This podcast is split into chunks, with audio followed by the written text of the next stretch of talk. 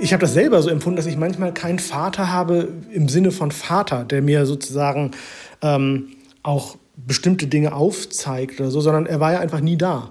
Und wenn er da war, war es dann so harmonisch wie möglich. Also das war so, aber ein Vorwurf würde ich nicht sagen, das ist einfach eine Feststellung, die einfach seinen Beruf mit sich gebracht hat. Und das ist die Folge dann davon gewesen. Und da war für mich aber immer wichtig, dass, dass, ich, dass ich das anders mache, dass ich dann also schon immer da sein, präsent sein will für meinen Sohn.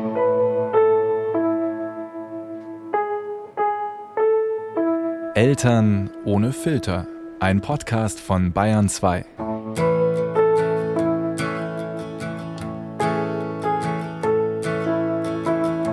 Ich weiß ja nicht, wie es euch geht, aber ich finde ja, es geht noch.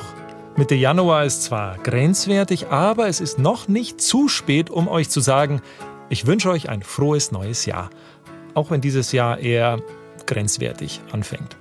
Aber ihr habt mich dieses Jahr ja noch nicht gehört, weil das ist meine erste Podcast-Folge und ich wollte euch unbedingt gut gelaunt begrüßen. Das ist so meine Trotzreaktion auf den Allgemeinzustand.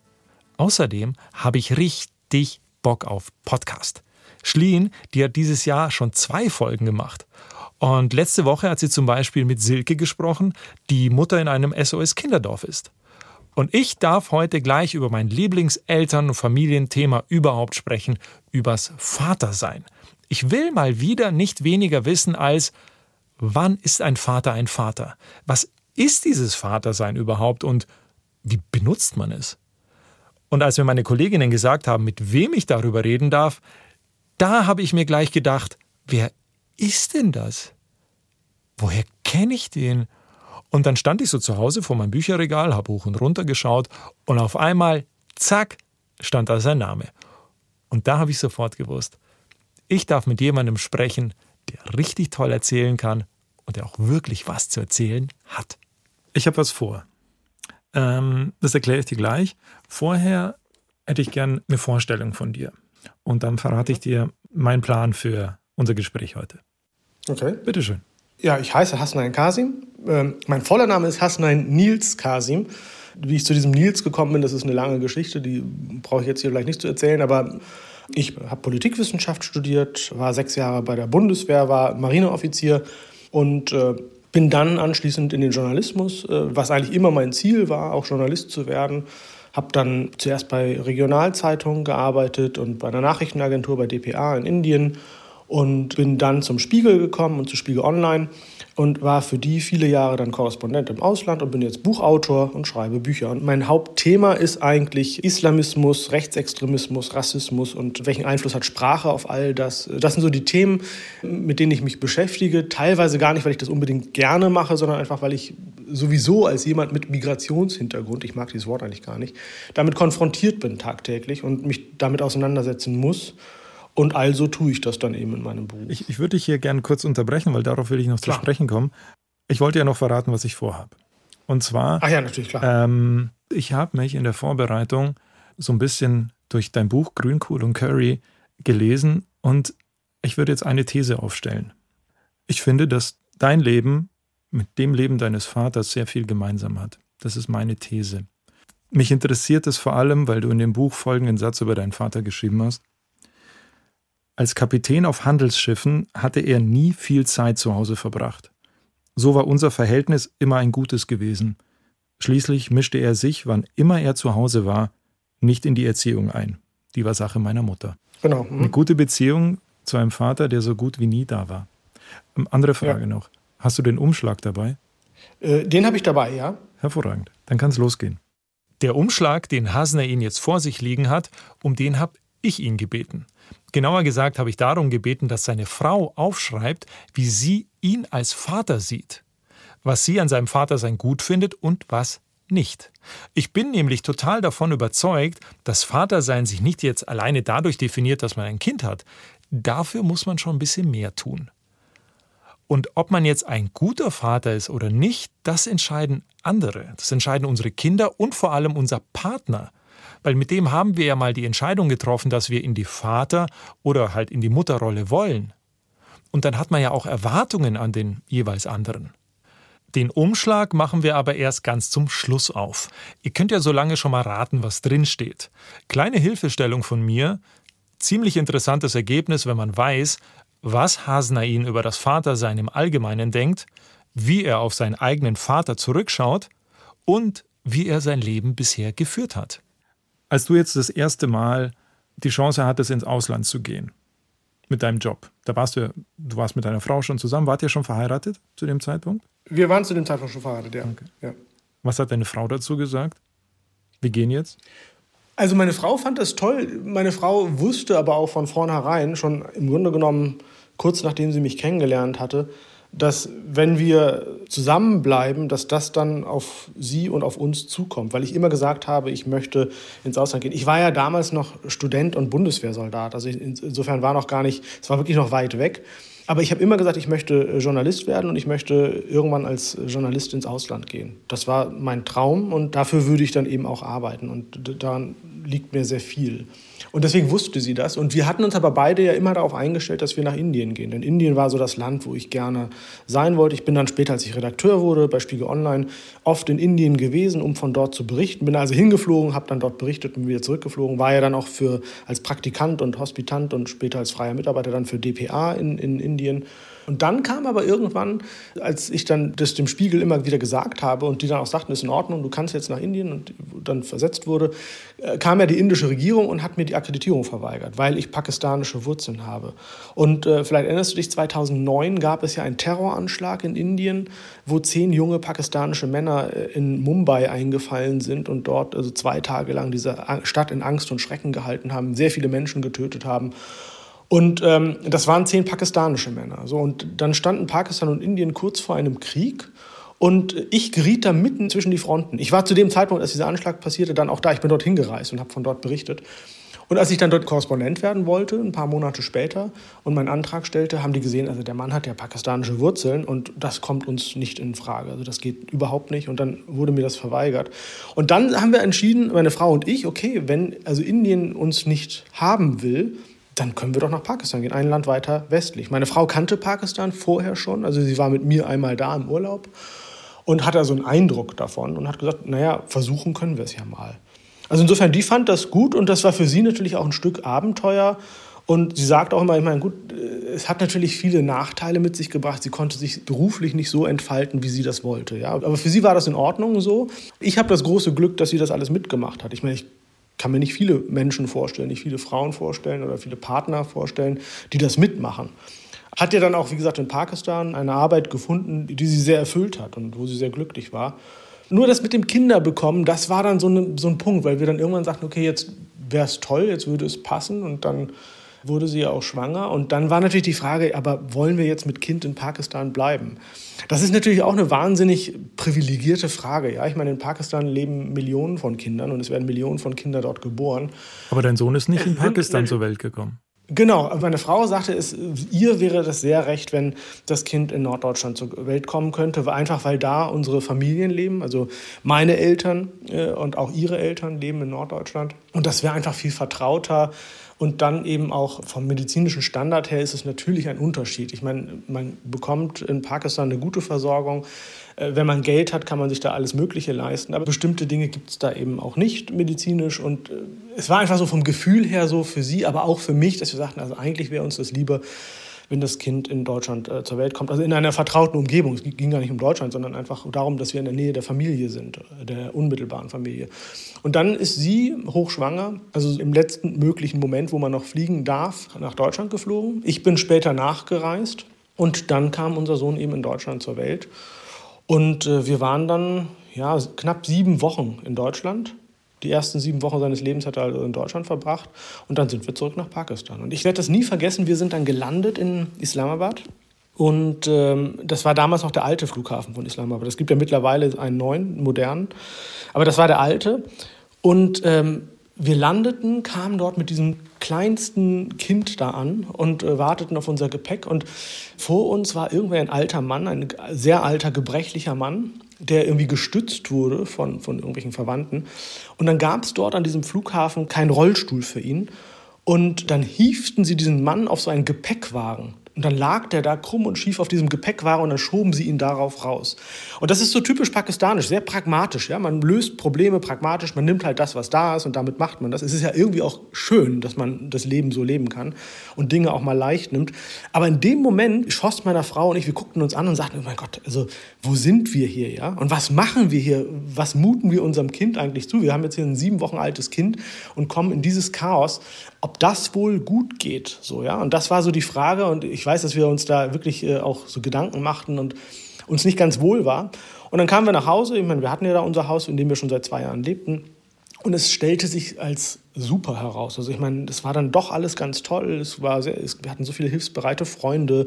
Es gab natürlich ganz viele Dinge, die es, äh, also materielle Dinge, die es dort nicht gab. Ja? Von, von Kinderstuhl über, über das ganze Material, was man braucht. Wenn man ein Kind es gibt bekommt. in Pakistan keine äh, Kinderstühle.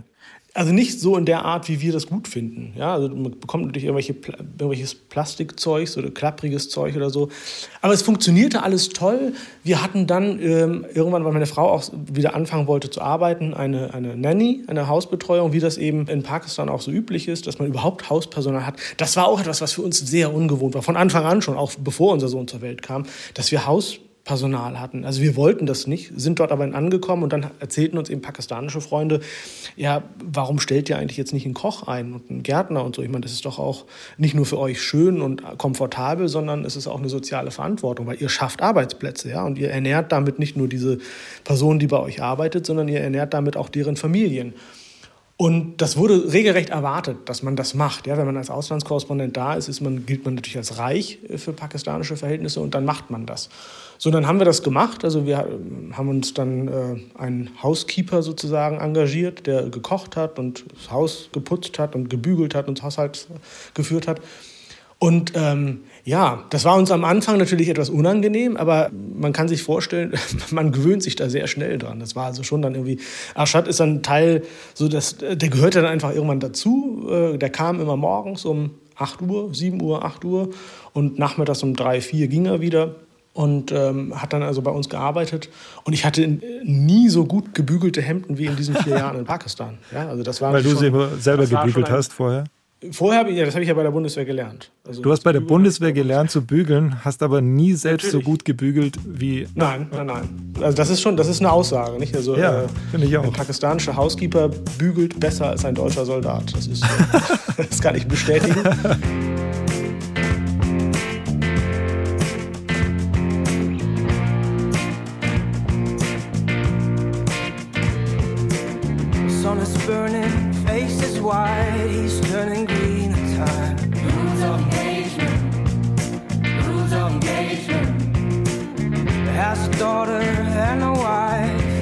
Trying to stay alive. Oh.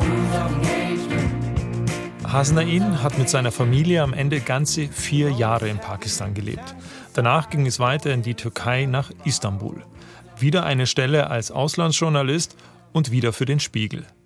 Was sich jetzt vielleicht so anhört, als ob es eine Karrierestufe nach oben ging, von Islamabad nach Istanbul, das war, wenn überhaupt, nur für ihn so, weil seine Frau, die durfte in der Türkei nämlich gar nicht arbeiten.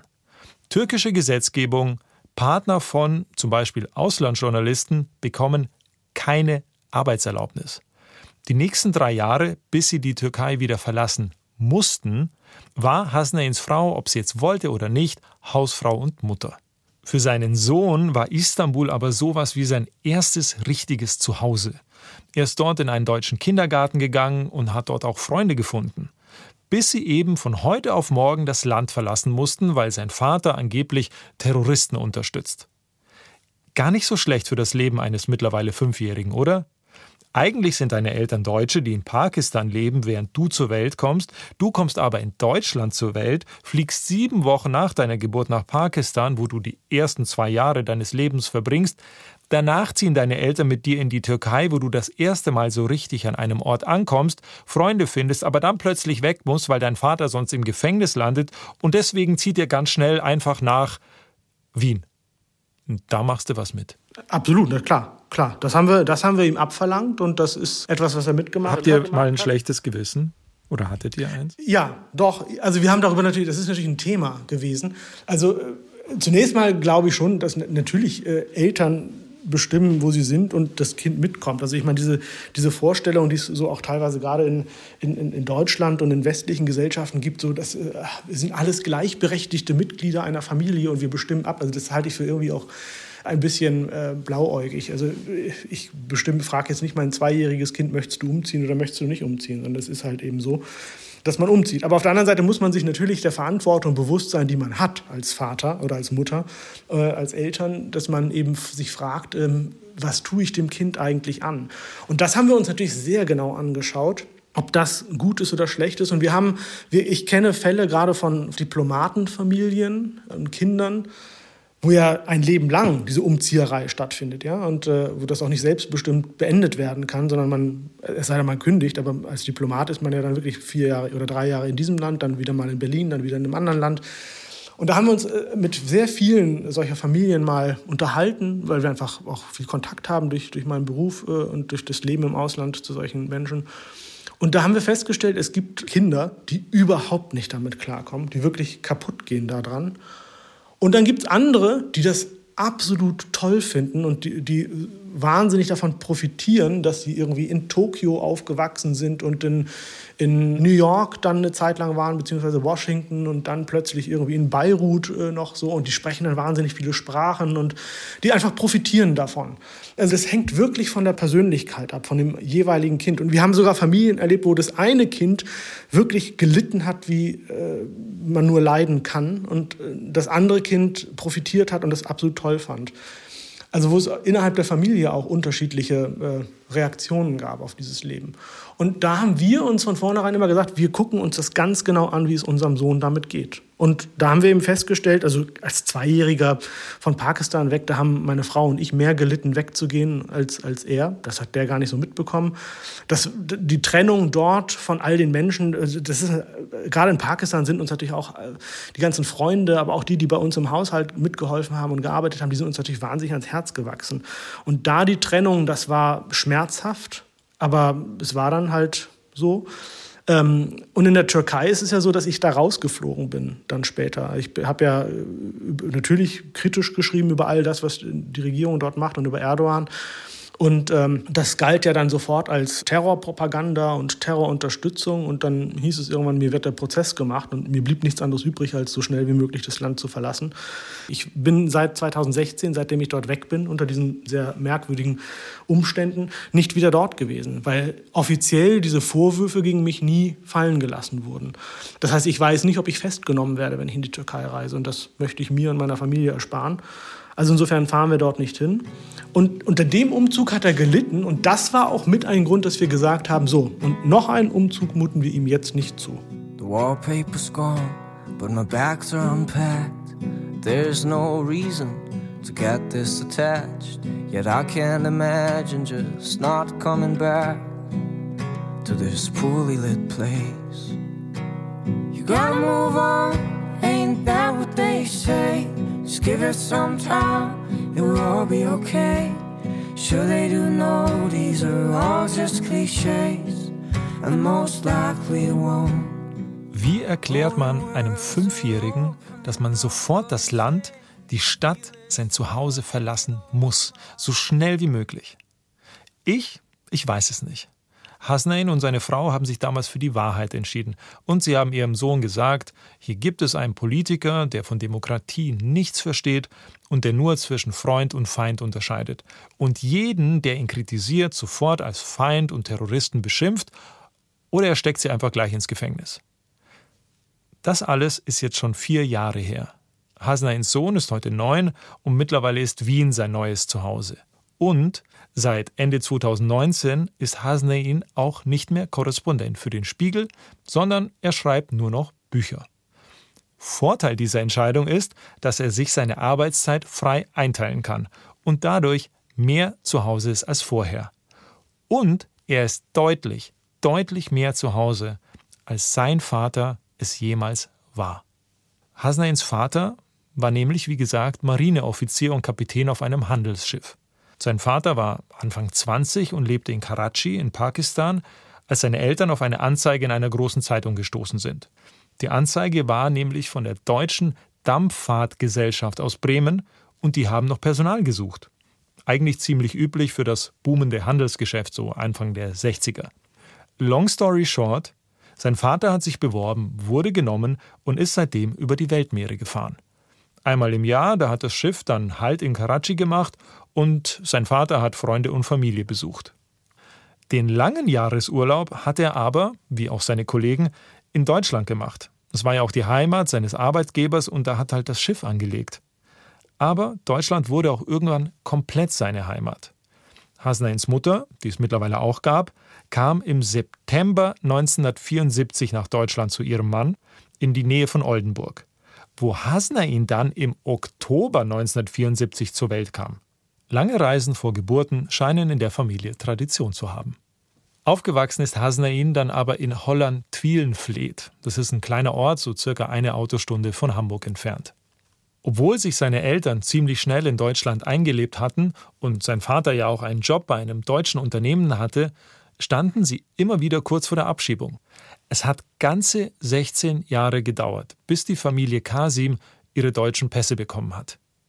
Und das alles, das alles hat angefangen, weil Hasnains Großeltern irgendwann zufällig mal eine Zeitungsanzeige gelesen haben. Über die Entscheidung seines Vaters auf dem Schiff anzuheuern ohne zu wissen, was die Zukunft bringt. Einfach mal schauen, wird schon irgendwie werden. Darüber schreibt Hasnain in seinem Buch Grünkohl und Curry folgenden Satz. Auf diese Weise würde er, wie sein Bruder, der Pilot war, die Welt sehen. Aber er würde seinen eigenen Weg gehen. Was war denn für dich das Schlimmste, dass dein Vater so wenig da war, weil du es vorhin angesprochen hast? Wie sehr hat dich das beeinflusst oder euer Familienleben erschwert? Also es, das Schlimmste war ja immer die Zeit zum Ende seines Urlaubs, wo er so seine Abreise näher rückte und wo wir wussten, bald ist er wieder weg. Und dann ist er weg. Und ich meine, äh, klar kann man sagen, sechs Monate ist jetzt nicht die Welt, aber für ein Kind sind sechs Monate ein Leben. Also das ist irgendwie eine so unfassbar lange Zeit, das kann man gar nicht äh, so, so erfassen. Und dann nützt es auch nicht, ja, aber er ist ja Weihnachten wieder da, wenn es Sommer ist. Ja, so, dann nützt es nichts. Also das ist einfach so unendlich weit weg. Und das, da haben meine Schwester und ich wirklich gelitten. Und ich weiß, dass das auch psychisch belastend war und dass das einfach wahnsinnig schwierig war und dass wir dann irgendwie sehr stumm geworden sind, dass wir da einfach gelitten haben, wie man einfach leiden kann als Kind. Äh, das war wirklich sehr, sehr schwierig. Und, und es gab eben auch keinen kein Trost in dem Sinne, ja, weil es gab nicht so irgendwie, wir sehen ihn zwischendurch, denn er ist ja dann ähm, zum Schluss weltweit gefahren. Ich meine, von, von, keine Ahnung, irgendwo Brasilien nach Japan und von Japan nach Australien und von Australien nach Kanada. Das war also nichts, wo wir äh, dann als Familie mal eben hinfliegen konnten und sagen konnten, wir besuchen ihn jetzt mal. Das haben wir nie gemacht. Und das war wirklich auch alles schrecklich. Also für mich war klar, das ist ein ganz schlimmer Beruf aus Familiensicht. Hast du deinem Vater irgendwie Vorwürfe gemacht? Ja, ihm gegenüber direkt nicht, nein. Das nicht. Aber ich habe das schon empfunden manchmal, also dass ich das als ungerecht empfand und dass ich manchmal dachte, warum bist du eigentlich nie da? Und es entwickelte sich natürlich daraus dann auch so eine gewisse Beziehung, die geprägt war davon. Also ich habe schon mit ihm reden können und so. Er war ja immer der Gute sozusagen in der Erziehung, ja, weil er, wenn er kam, äh, so wie du das auch vorhin erwähntest, er war ja nicht der, der die Entscheidung getroffen hat, die die auch vielleicht doof waren. Und wenn er dann kam, war er auch der, der möglichst keinen Konflikt war. Er war ein sehr harmoniebedürftiger Mensch. Das bin ich grundsätzlich auch, aber ich, ich, weiß, dass man auch manchmal in der Familie Konflikte austragen muss. Und dann ist das so, ja. Und zu erziehen und Erziehung gehört halt dazu, dass es eben auch Konflikte gibt. Das ist immer, wenn Menschen miteinander umgehen. Er war sehr harmoniebedürftig und ist dann Konflikten aus dem Weg gegangen.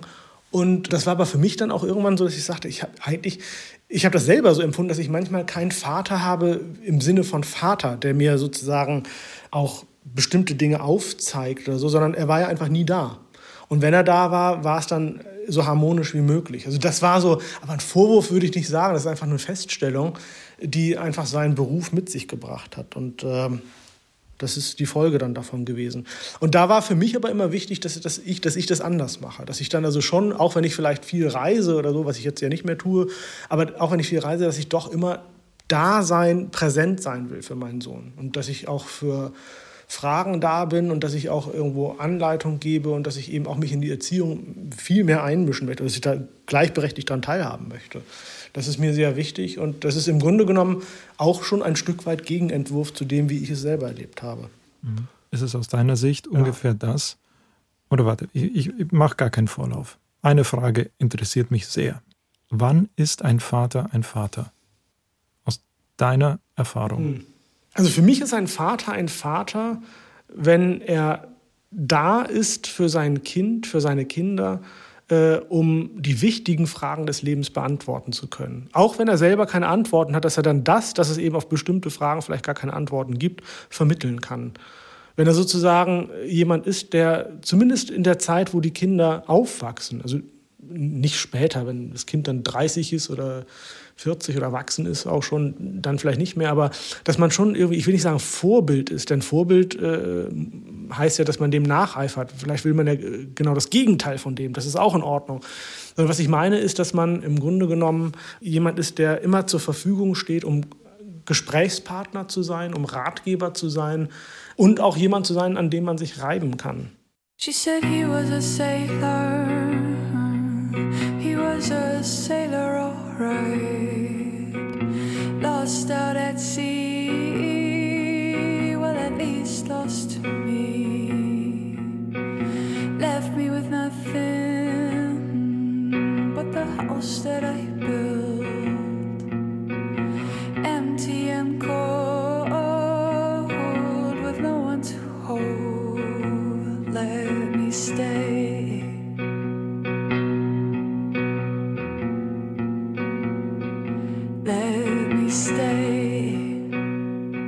Als ich mit meiner Mutter 1989 nach Deutschland gekommen bin, da war mein Vater ja am Anfang nicht da. Der ist erst ein Jahr später nachgekommen.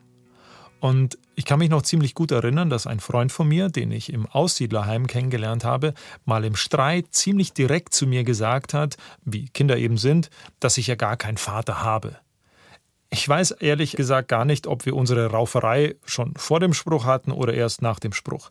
Ich weiß aber, dass ich wütend, ziemlich wütend zu ihm gesagt habe, dass ich doch einen Vater habe. Und der ist dann zum Glück auch irgendwann wirklich gekommen. In deinem Leben ist schon viel passiert, finde ich. Ähm, was findest du, machst du als Vater ganz gut? Und was findest du, gelingt dir nicht so gut? Als Selbsteinschätzung. Also, das ist ja selber zu beurteilen manchmal immer etwas schwierig. Ich habe hab ja meine Frau gefragt. Ja, da, da, zu dem Umschlag kommen wir noch. Weißt du, was draufsteht? Ja, ja, ich habe den schon aufgemacht. Okay. Ich habe den aufgemacht und äh, weiß, was sie sagt. Und das ist im Grunde genommen so, dass ich sage, es trifft ins Blaue, weil, oder ins Schwarze vielmehr, wie man sagt. Ja, dann mach mal auf, mach mal auf und lies vor.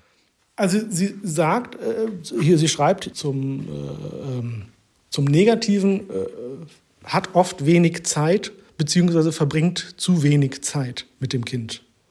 Du hast gesagt, du willst mehr zu Hause sein als dein Vater. Genau, aber es ist immer noch so, dass es oft wenig ist oder dass man, dass dann gerade irgendwas ist, dass irgendwie ein Termin ist oder dass ich irgendwas mache. Also das ist in der Tat ein Punkt. Ich glaube, das stimmt. Es ist, es ist sehr viel mehr geworden. Ich glaube, das ist eher so die, die Gesamtbilanz der letzten neun Jahre, die eben mein Kind da ist auf der Welt. Und da muss ich sagen, das stimmt. Das ist in der Tat der Fall. Und was machst du gut? Und, äh, und gut spielt auf eine sehr andere das kann ich jetzt hier schlecht lesen, spielt auf eine sehr andere, angenehme Weise mit dem Kind. Also ich, ich glaube, das, das, ist so, dass ich, also die Art, wie wir mit dem Kind umgehen, mit unserem Sohn umgehen, die ist unterschiedlich. Also ich bin sehr viel körperlicher und bin sehr viel, ich raufe mich mit meinem Sohn manchmal so, ja, so, also so spielerisch. Und das habe ich als Kind schon immer gerne gemacht, dass, ich dann, dass er dann auf mir herumgeritten ist und äh, dass ich ihn irgendwie in die Luft geworfen habe und so. Und also sehr viel körperlicher als meine Frau. Und ich glaube, das ist auch etwas, wo mein Sohn weiß, dass wir unterschiedlich sind. Also er kann unterschiedlich mit uns spielen. Das findet sie ganz toll, schreibt meine Frau. Wie sehr hat das Vaterwerden deinen Blick äh, auf das Leben verändert? Hat es das überhaupt? Also es hat es verändert. Ich, hat, es hat zum Beispiel dahingehend mich verändert, dass, dass ich äh, viel weniger Risiken eingehe. Ja, ich bin als junger Journalist Situationen eingegangen, von denen ich mich heute frage, wie konnte ich das tun? Ja, dass ich dann mit irgendwelchen Taliban-Leuten unterwegs war, dass ich in Gegenden unterwegs war, wo Extremisten sind, dass ich äh, in Afghanistan Situationen erlebt habe, wo ich da sage, pff, würde ich heute nie mehr machen. Ich würde nie mehr in kriegerische Situationen mich hineinbegeben, um darüber zu berichten. Ich meine, das ist wichtig, dass man das tut. Wir brauchen Berichterstattung in dieser Art. Und so, aber das müssen halt dann tatsächlich Leute tun, die auch bereit sind, dieses Risiko einzugehen. Das war ich damals, das bin ich, seitdem ich ein Kind habe, nicht mehr. Also meine Risikofreude äh, hat zunehmend abgenommen mit den Jahren, die mein Kind da ist. Weil du weißt, dass er dich braucht? Ja, das sicherlich auch. Ich möchte einfach nicht, dass er ohne Vater aufwächst.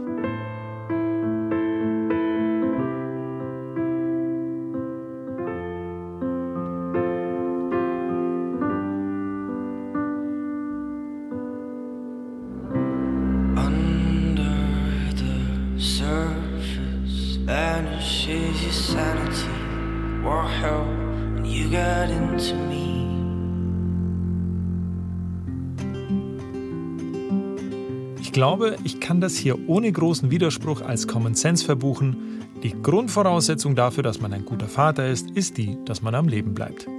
Wenn man das geschafft hat, wird's aber schwierig.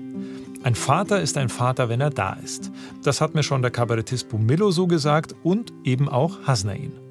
Interessanterweise ist Bumillo aber ohne Vater aufgewachsen und hat nach eigener Aussage nichts und niemanden vermisst. Für mich klingt das so, als ob Vatersein eine ganz oder gar nichts Sache ist. Weil wenn ich weiß, dass er da sein könnte, aber er nicht hier ist, dann vermisse ich ihn. Dann brauche ich ihn und dann brauche ich ihn auch, um mit ihm zu streiten. Ein Vater ist ein Vater, wenn er da ist. Das gilt aber auch für Mütter. Aber wir reden meistens bei Vätern darüber, dass sie da sein müssen. Wahrscheinlich, weil sie manchmal eben wirklich nicht da waren. Papa ist entweder in der Arbeit oder Papa ist da, will aber nicht gestört werden. Mit Papa kann ich irgendwie nicht über meine Gefühle reden. Solche Geschichten eben. Ich finde, es ist an der Zeit, dass sich das ändert. Eltern sind Eltern, wenn sie da sind. Ich habe zum Schluss noch eine Frage für dich, beziehungsweise ich habe äh, ein Zitat aus deinem Buch nochmal zu deinem Vater. Und zwar, du hast zu ihm geschrieben, als Kind hatte ich ihn, wie wohl jedes Kind, als den größten, stärksten, besten Vater der Welt bewundert. Jetzt sah ich in ihm das Kind, jenen kleinen Jungen, der Wasser aus dem Brunnen holte, der draußen mit seinen Freunden spielte und der abends nicht ins Bett wollte. Wenn dein Sohn mal groß ist, wenn er erwachsen ist, was glaubst du, welche Kinderseele er in dir finden wird? Oder was wünschst du dir, dass er in dir sieht?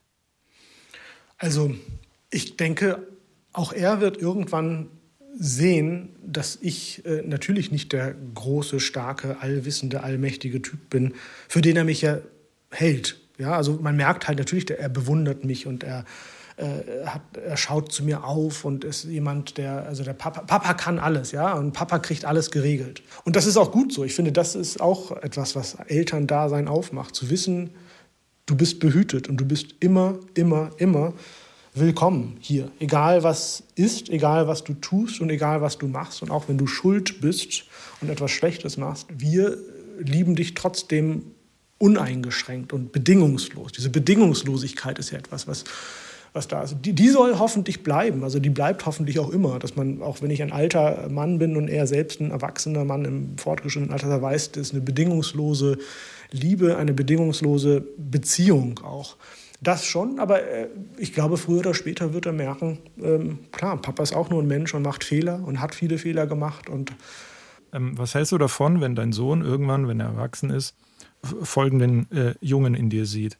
Mein Vater war auch nur ein kleines Kind, das sich ganz, ganz oft alleine gefühlt hat, weil sein Vater nicht da war und deswegen versucht hat, für mich immer da zu sein. Ich glaube, dann würde er wahrscheinlich treffen, was, äh, was ist. Er würde beschreiben, was ist. Ich glaube, das ist so ein Stück weit. I stop and wonder Ich hatte ein unglaublich tolles Gespräch mit dir. Vielen, vielen Dank für deine Zeit. Danke auch. Ja, prima. Vielen Dank. Do you think we can end this contest? Take each other's hands and get back to the surface. Then let's quit this contest. An alle Väter, die noch da sind, Eltern ohne Filter ist ein Podcast von Bayern 2. Redaktion hatte Sibylle Giel und produziert hat Bernd Schreiner. Nächste Woche ist Katrin wieder dran. Sie spricht mit Doro und Sebastian über die schwierigste Zeit ihres Lebens, nämlich als Sebastian gegen seinen Lymphdrüsenkrebs gekämpft hat, während Doro mit ihren Kindern alleine war. Ich verabschiede mich an der Stelle von euch. Macht's gut, bis nächstes Mal. Ich bin dann mal da. Ich bin weg. Väter sind auch mal weg. So, macht's gut, euer Russland.